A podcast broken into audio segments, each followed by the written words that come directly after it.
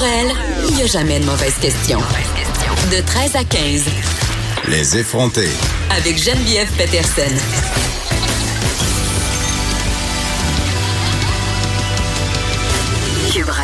Les effronter avec Vanessa Destinée, plutôt à la barre de l'émission pour le reste de la semaine. Je vous le rappelle, je suis en remplacement de Geneviève Peterson. J'espère que vous allez bien. J'espère que vous profitez des derniers jours de beau temps avant la rentrée scolaire parce que ça arrive et je sais que nombre d'entre vous sont euh, être parents plutôt, donc responsables de petits flots qui vont tranquillement euh, prendre le chemin de l'école. Donc c'est le dernier euh, le dernier rush. Hein? On commence à magasiner les fournitures scolaires où on finit ou on, on, les ignore complètement si vous êtes comme mes parents qui attendaient toujours quasiment deux jours avant le début de la rentrée scolaire pour nous amener en, au bureau en gros. Ce qui faisait en sorte qu'il restait tout le temps les duotangs les plus laids sur les racks. Je, je ramassais jamais les belles couleurs flashy. Il restait toujours les pires boîtes à lunch aussi. Donc j'ai beaucoup d'amertume. En fait, j'ai commencé sur un ton assez assez guiré. C'est une enfance difficile, ça ça, ça s'est transformé en témoignage, Michael Détrempe. Mais une chance que tu es là pour me soutenir parce que tu es mon co-animateur aujourd'hui et probablement pour le reste de la semaine. Mon chanceux, toi, tu viens de prendre un engagement sans même t'en rendre compte? Ah, ben il faudrait peut-être que je demande une augmentation de salaire aussi. Ah, c'est pas à moi que tu dois Non. parler de ça. Par contre, on lance on lance l'appel à monsieur Pierre Carl qui est évidemment euh, au rendez-vous des effrontés tous les jours. On le connaît, on le salue et on l'aime beaucoup.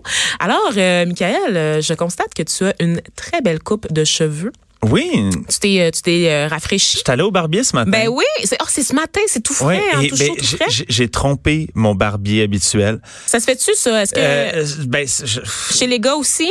C'est On parle ça se fait pas. Euh, honnêtement, je j'ai pas fait de story Instagram au cas où mon barbier habituel verrait ma, ma coupe fraîche faite. Ton barbier te suit sur Instagram? Euh, on est on est bons amis en plus. Oh mon dieu, on est en 3019 tout le monde là, c'est pas laisser faire Oui, le mais hey, il me 21e charge siècle. là. 50 pièces la coupe. 50 le gars à côté de chez nous 15 pièces. Tu sais c'est sûr que le dégradé il dégrade pas trop mais ça fait un job. Voyons, c'était-tu dans un garage que t'es allé pour te faire couper les cheveux? Ça, euh, ça ressemblait à ça. Ouais? Ouais. Moi, je suis toujours surprise euh, par le montant que vous êtes prêt à payer les blancs. Oui, je l'ai dit comme ça pour vous faire des coupes de cheveux. Des fois, je parle à mes amies filles puis elles s'en vont faire des teintures qui coûtent 200 dollars. Ben c'est quoi c'est le prix d'une perruque ça? Ah oui, exactement. Une perruque 100% human hair sur la Plaza Saint-Hubert.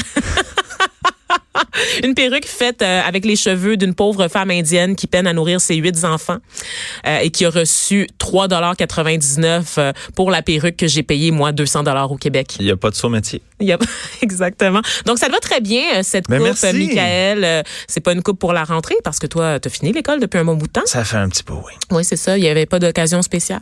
Euh, Tu peux parler oui, longtemps je- de tes cheveux, Michael. As-tu remarqué? Ben, je, je préfère euh, être discret au cas où que- qu'on m'écoute en ce moment. Je vais me mettre beau pour ma prochaine date. Oh mon Dieu, la fameuse date, la, la date, la suite de cette première date où tu as finalement laissé parler une fille pendant plus que cinq minutes. Donc, oui, euh, hey, ils ont des au-delà choses de la simple présentation. dire, ce monde-là. Les C'est fa- les surprenant. femmes? Ah oui, serais surprise. Incroyable. Oui. C'est un peu con quand même, des fois, sur le bord. Hein. Faut tout le temps la ramener à l'ordre, j'imagine. Bah, c'est un peu nono, les filles. Faut, faut en prendre puis en laisser. Hein? Ouais, c'est ça, c'est ça. Bon, j'espère que ça va bien, euh, ça va bien se passer et que Ben, tu vas pouvoir euh, scorer avec ta nouvelle coupe de cheveux, Michael. Oui, je suis allée là. Donc aujourd'hui, on, on a une, une émission euh, pas mal chargée. Euh, ben, comme d'habitude, en fait, on vous déçoit jamais, du moins j'espère. On va parler euh, entre autres de Fierté Montréal. Donc vous savez, la fierté bosse en plein un peu partout au Québec. Il y a eu des célébrations aussi en Amérique du Nord plus tôt euh, durant l'été, donc à New York, à Toronto, et on va tranquillement finir la saison avec Montréal notamment, qui est comme quand même l'épicentre de la communauté gay au Québec. Mais on souhaite quand même une bonne fierté à l'ensemble des gens qui vivent en région aussi, où on sait que c'est pas toujours facile euh, de faire partie de l'acronyme LGBTQ2IA plus 2S. Oui, et on salue les grandes corporations. on salue les grandes corporations qui vont s'approprier la fierté pour changer leur logo Facebook et tout ça et mettre plein de couleurs et euh, faire du chemin là-dessus et faire de l'argent avec ça. Est-ce que tu parles de la banque TD? Je parle de tout. Est-ce que je viens de lancer des flèches à la Banque TD? Je voulais donner un peu de répit à Desjardins. Mon Dieu, on s'achante tellement sur le code Desjardins qu'on oublie qu'il y a d'autres euh, banques qui récupèrent ou qui, qui ont peu de scrupules aussi en général. ben, d'un côté, on, on veut des pas qu'ils- comportements sais, on- répréhensibles. Ouais, ben, tu sais, c'est ça la business. Hein? C'est ça la business. Ben ouais. Et c'est vrai, on rappelle, Michael Détrempe, que tu es chef de marque pour Porte-Monnaie, une marque qui Parle d'argent. et de business aussi, Eh oui. parce que tout est lié. Et, quand je regarde des fois les articles que vous avez euh, dans le journal de Montréal, je me rends compte que littéralement tout est synonyme de cash à tes yeux. Ben oui, mais l'argent est partout. L'argent est L'argent est dans tout, tout est dans l'argent. mène le monde de même que le sexe, donc c'est super.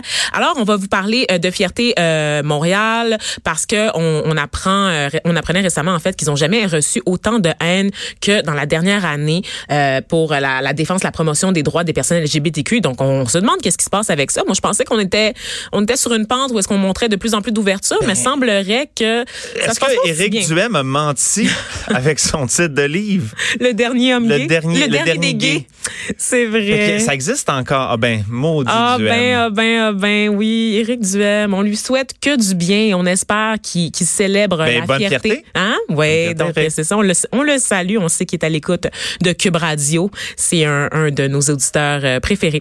Euh, sinon, on va parler aussi avec Maude Carmel qui va nous faire son habituelle chronique sur l'environnement. Il sera question aussi de l'arrivée des trottinettes dans les rues de la métropole, donc euh, quelque chose qui me qui me traumatise complètement, Michael. Ben, Déjà que tu as commencé le skateboard la semaine passée, tu vas-tu te mettre à la trottinette déjà? euh? D'abord, c'était du longboard, know Pardon. the difference, d'accord? Donc, c'était pas du tout la même affaire. Ensuite, je suis tombée et je me suis toujours pas remise de ma blessure. Et c'est vraiment terrible parce que j'ai beaucoup de plateformes à mettre avant la fin de l'été. J'ai tellement de souliers, Michael, et j'essaie d'en mettre au moins une paire différente par jour. Mais là, évidemment, ma blessure m'empêche d'atteindre mon but euh, tout à fait euh, légitime. Ben, peut-être que s'il y avait une tige avec un guidon sur ton longboard, tu ne serais pas tombé. donc, Qui vive sait? les Voilà, voilà, c'est ça. Non, tu me feras pas changer d'idée sur euh, sur cet outil, On ce véhicule de promenade. On ne verra pas devenir une trotte- trottiniste. Une Montréal trottère. Ah, je sais pas comment ça s'appelle, mais je, je, peux pas. Des adultes qui sont debout là-dessus en costume trois pièces, ça me, ça me dépasse. Ça me dépasse. Ramenez les Segway, s'il vous plaît. Quand est-ce qu'on s'est tanné des Segway? On se rappelle de cette espèce de, de, de véhicule à, à grosses roues? Mais je pense que ça n'a jamais pogné gros aussi. Là. Je pense que c'est quelque chose de très Silicon Valley et compagnie. là, Ah ouais? affaire-là. Je pense que oui. D'accord, parce qu'à un moment donné, c'était partout dans les séries télé, mais je crois que la popularité du Segway a pris une méchante drop. Là, tu vas, tu vas comprendre la joke. Quand le, le créateur des Segway est lui-même mort dans un accident de. Segway en tombant d'une falaise à bord d'un Segway. Donc, euh, c'est là qu'il y a eu la drop de Oh. Ouf, on fait dans l'humour fin et subtil aujourd'hui, Michael. Donc, euh, pour éviter que ça devienne euh, trop lourd trop rapidement, on va passer aux actualités. Euh, aujourd'hui, euh, moi, je m'intéresse euh, particulièrement à cette nouvelle qui fait état du chien de garde potentiel qu'il pourrait y avoir dans la province pour protéger la langue française. Donc, on apprend ce matin, on apprenait plutôt ce matin que le gouvernement caquiste ne fermait pas la porte à cette idée de nommer un chien de garde pour euh, pour assurer la promotion et la défense de la loi 101. Ça serait quelqu'un, un organe vraiment extérieur à l'Office québécois de la langue française qui serait chargé de veiller à l'application des lois actuelles concernant la loi 101, peut-être même aller un petit peu plus loin, donc vraiment rouvrir la, la, la charte sur la langue française et euh, également veiller à sa promotion parce qu'on apprenait il y a quelques mois que les jeunes délaissent de plus en plus euh, le français. C'est pas tant qu'ils le délaissent qu'ils assument de plus en plus en fait leur bilinguisme. Et là ça ça fait peur beaucoup énormément euh, à la vieille garde hein, qui much. défend la, qui défend la langue française. Est-ce que tu vas ponctu- ponctuer chaque euh, phrase que je vais dire d'une expression en anglais? Maybe. J'adore ça. Please don't stop. Alors, euh, non, mais sérieusement, euh, quelque chose de très préoccupant quand même. Je pense que toi et moi, Michael, on aime la langue française. On, On l'adore. Ben, sans elle, Hein? on n'aurait pas de job. Exactement, mais on est fiers de la parler, de la langue française. Hein? Est-ce que tu vois, euh, est-ce que tu fais partie de ceux qui voient l'anglais comme un ennemi, Michael? Euh, non, pas du tout. En fait, euh, moi j'ai l'impression que les choses vont bien. Euh, c'est sûr qu'on va toujours trouver une statistique accablante qui va dire ah ben là il y a une baisse de 3% du monde comme je sais qu'il y, y a une statistique dans le dernier rapport là, de l'Office euh, de la langue française, comme quoi le, le- le français euh, au travail, le- le- la proportion d'employés n'utilisant que le français au travail a chuté de 4 points en 5 ans, passant de 60% à 56% travailler 100% en français au travail. Est-ce que je- si tu as des clients hors Québec, euh, dès que tu prends un appel, là, tu parles anglais, tu, tu, tu fais plus partie de la statistique des, des parfaitement unilingues français au travail. Donc, est-ce que vraiment, il, y a question de s'alarmer euh, là-dessus parce que justement, le, les gens, le partenaire pour un Québec français, la coalition, s'inquiètent de cette baisse-là. Mais moi, j'aimerais ça voir le chiffre exactement, Mm. comment que ça se traduit dans la réalité? Est-ce que les gens parlent moins français ou peut-être que justement, des fois, les affaires mènent à, on s'entend, il y a la mondialisation, il y a Ben, l'Internet, euh, tu sais, il y a beaucoup de centres d'appel à Montréal. Avec la complexification des relations d'affaires, c'est inévitable que tu vas avoir un partenaire ou un fournisseur qui n'a que l'anglais comme langue principale et tu seras forcé toi-même de la parler. Puis, puis même, tu sais, je comprends entièrement à l'époque de René Lévesque, en 77, il fallait faire une job de bras pour... non, mais il, il fa- non, mais il y, avait, il y avait quand même de... de fa- fallait du mordant. Il fallait quelque chose comme la loi 101. Mais euh, comme je dis, je, je pense, exemple, à, à mon père qui lui a commencé à travailler dans, dans le milieu des affaires à Montréal euh, mi-80. Pour lui, un meeting en français, c'était impensable. C'était le seul. C'est vrai? Lui, il me disait, au centre-ville à Montréal, des meetings en français, ça existait pratiquement C'est pas. encore le mythe là, que j'entends tout le temps là, de la grosse madame juive qui parle Ben, juste en anglais c'est- chez Eaton. Justement, là? voilà mon point. Moi, à peu près 20 ans plus tard, quand j'ai commencé ma carrière en, en finance à Montréal, ben, tout se faisait en français, puis les anglophones travaillaient en français dans des bureaux, comme je dis, du centre-ville, qui peut-être, il y a 20, 30 ans, étaient pratiquement unilingues anglophones, même quand il y avait une minorité d'anglophones autour de la table euh, dans un meeting, ou devrais-je dire dans un rendez-vous. Donc, en faisant une fixation sur ces pourcentages-là, ces petits reculs-là, on oublie le portrait plus large qui démontre en fait que le français quand même réussi à s'imposer comme langue de tous les Québécois. Il y a personne qui remet ça en question en 2019, je crois. là. Ce qu'on dit, c'est que dans le contexte mondial actuel, c'est que forcément l'anglais va arriver à, se tailler une place. Et tu vois, euh, tu parlais tantôt euh, des partenaires pour un Québec en français, qui est cette fameuse coalition Ouais. qui demande la, la création du poste de commissaire. En fait, ce qui déplorait, c'est le fait notamment que l'Office québécois de la langue française est chargé d'émettre un rapport à chaque cinq ans au gouvernement pour faire état de la situation euh, du français dans la province. Ce qui s'est passé, c'est que dans les dernières années, ça a pris du temps à émettre le rapport et on a attendu dix ans entre le plus récent rapport et le dernier. Et là, les gens de, de Partenaires pour Québec en français ont l'impression que ça serait peut-être motivé par des raisons partisanes, qu'un parti, je sais pas lequel, mettons le Parti libéral qui a été au pendant à peu près 9 ans, 12 ans, je m'en rappelle même plus, ça a tellement été long ce règne-là. Je pense que j'étais même pas née quand ça a commencé.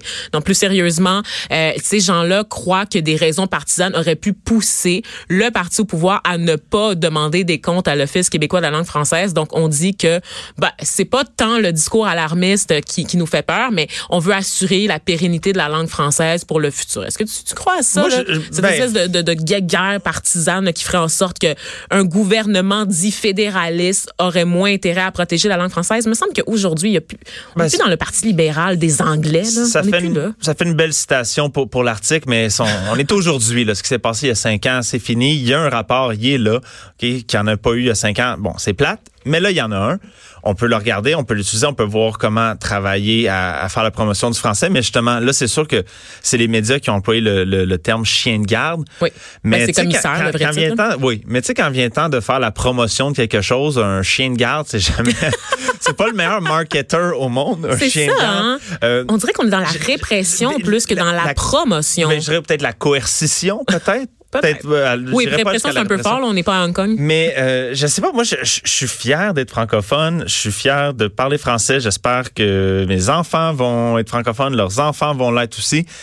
Mais j'ai- comme une peut-être peut-être c'est à cause j'ai pas vécu les, les époques avant, mais il me semble que je suis décomplexé par rapport à ça. J'ai je me sens j'ai pas peur que ça parte, mais je me dis travaillons à la promotion plutôt qu'à la coercition. Exemple, tu sais, je dirais les- euh, juste par la culture. Tu sais, ça a l'air niaiseux, mais peut-être un peu. Tu sais, si on, si on voulait que les, les, les enfants d'immigrants ou, ou les allophones s'intéressent à la culture québécoise, ben si si leur face était dans les téléromans de temps en temps, peut-être qu'ils seraient Qui- plus intéressés Ben, peut-être qu'ils seraient moins tentés de regarder Netflix ou de regarder et Fox. de tomber hein. du côté anglophone. Ben oui, c'est ça. Donc, euh, je suis bien d'accord là-dessus avec toi. Puis je pense qu'il y a aussi certains psycho psychodrames collectifs là, qui sont moussés par les médias. Entre autres, la saga du Bonjour High, qui avait le, suscité bon nombre de réactions forçant les députés à adopter une motion pour garantir qu'on ne dit que bonjour à l'entrée des commerces à Montréal. Comme si c'était ça vraiment l'enjeu le principal qui guettait la langue française. Là, je veux dire,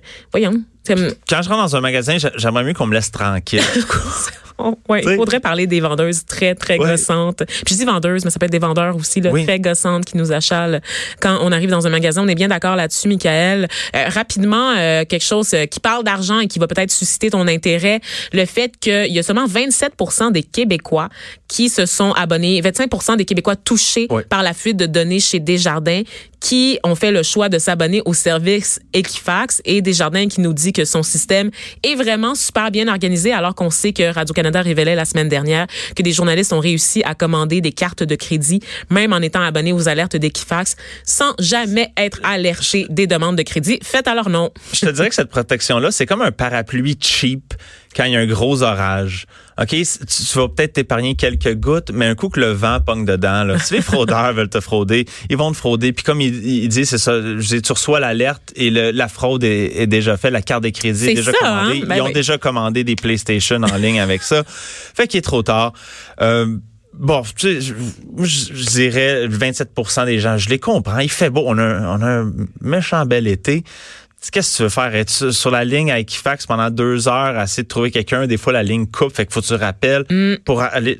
Le monde va faire ça en septembre. Je pense que le monde, ils prennent leur temps. Mais on est un peu con quand même aussi parce que quand tu regardes sur les réseaux sociaux, les gens s'indignent du traitement de Desjardins, s'indignent de la fuite, ils se plaignent que les mesures sont pas assez, mais après ils se plaignent que les mesures sont pas assez, mais ils font même pas l'effort de s'inscrire aux mesures. Tu sais, les gens ont peur pour leur identité, pour le vol de l'identité numérique ou personnelle, et pourtant ils font pas la base pour les protéger. Mais se plaindre, ça fait, ça fait du bien. Ça fait partie, c'est notre sport national. C'est plate. Fait que j'ai le choix entre les deux. Je, vais- je vais juste me plaindre. Mais parlant de, de me plaindre, je vais en profiter euh, maintenant que tu m'as fait une tribune. Moi, j'ai fermé mes comptes chez Desjardins Ah ouais, hein? à peu près en février, donc avant de savoir ça. Et là, j'étais allé chercher euh, mon courrier à mon ancien appartement et j'ai reçu une lettre de Desjardins pour me dire que je fais partie des, des, des gens. Donc là, ce que je me demande à Desjardins, c'est comment que je fais pour aller sur accéder puis m'inscrire à votre protection si je n'ai plus accès à accéder? C'est hmm, une question qu'on lance comme ça dans l'univers et ça me fait rire ton histoire parce que j'ai moi-même un ami qui euh, avait euh, une carte euh, avec Capital One, donc euh, fuite de Oui. données. Il y a des comptes chez Desjardins, fuite de données. C'est un ancien employé de Revenu Québec, fuite de données. Donc euh, vraiment, il a pogné le jackpot et on est plusieurs dans cette situation-là. Toi, euh, t'es chanceux, t'as pu fermer, ben même t'es chanceux dans ta malchance Non, parce que t'as pu ça. fermer tes comptes. Non, moi, Techniquement, on j'ai peut fait- pas te voler. Non, mais ça, c'était pour une autre. Non, mais c'est que là, là ils, ont, ils ont accès à mes, Ah mes ouais, données personnelles pour, ton pour ouais. ouvrir des comptes ailleurs. Effectivement, effectivement. C'est là que c'est là que c'est un peu plate. Puis aussi, j'ai vu là dans. Parce que moi, je fais partie des délinquantes. Hein. Je fais partie des gens qui ne sont, se sont pas encore inscrits au service de protection des données euh, chez Desjardins parce que j'avais déjà été victime d'une fuite quelques années plus tôt avec un ancien emplo- employeur et c'était l'employeur qui faisait l'inscription automatiquement pour les gens dont les données avaient été volées. Et moi, je comprends pas quand je suis cliente chez Desjardins comment ça se fait que c'est moi qui dois faire les démarches pour m'inscrire? Pourquoi c'est pas un service qui est offert par la compagnie de juste mettre tout le monde directement? Peut-être qu'on aurait plus. On aurait peut-être 100% des Québécois touchés par le vol de données qui seraient inscrits de cette façon. Je, je fais juste dire ça. Je fais juste dire ça. Ben, tu sais, tant qu'à lancer dans les. Je fais juste dire ça. Le, le, le PDG de, de Desjardins qui, qui a dit en entrevue, là, qui, euh, qui est très content parce qu'il y a, il y a enfin eu un gain net de nouveaux membres chez Desjardins depuis. Donc, il n'a pas perdu de, de clients. Ce à quoi j'ai goût de répondre, tu veux qu'on aille où? Non, mais c'est vrai, au Québec, si tu sors de, des- des centres urbains, souvent Desjardins, c'est la seule option. Puis ça, je dis, c'est rien pour se vanter là, de dire, on est pris avec vous dans bien des cas. Et ils le savent, je pense. Fait que c'est ça. hein. c'est- Il n'y a pas de vanter pour te dire comme oh, on n'a on n'a pas perdu personne, tout le monde reste, tout le monde est bien content. Puis on a- reste pas parce qu'on est content. là. Ouais, ouais, c'est ça. Puis on a enregistré des gains euh, dans, le, dans le dernier trimestre, même si on a dépensé euh, 70 millions de dollars pour euh, protéger les, la- les données de 27% des Québécois touchés. Euh, ces montants-là, moi, j'espère, j'espère avoir un bonus, je le dis tout le temps, un bonus dans ma ristourne pour l'année prochaine parce que le 8 dollars et 13 sous que j'ai reçu dans la dernière année, ça fait un peu pic-pic. Un petit peu. Un petit peu. Un petit peu. tu veux. Fait que merci, Michael, euh, pour, euh, pour euh, ces actualités. Donc, un bref tour d'horizon de ce qui s'est passé aujourd'hui. On va te retrouver un peu plus tard cette semaine. Un peu plus tard, c'est littéralement demain. Donc, je sais pas pourquoi je, je regarde vers l'avenir comme ça, alors qu'on est dans le moment présent, Michael. Attends, tu me demandes ça là en ondes parce que Oui, j'ai un Parce que agenda, pas le choix. Tu peux pas dire non. OK. Voilà. C'est toujours un plaisir d'être avec toi, de partager le micro.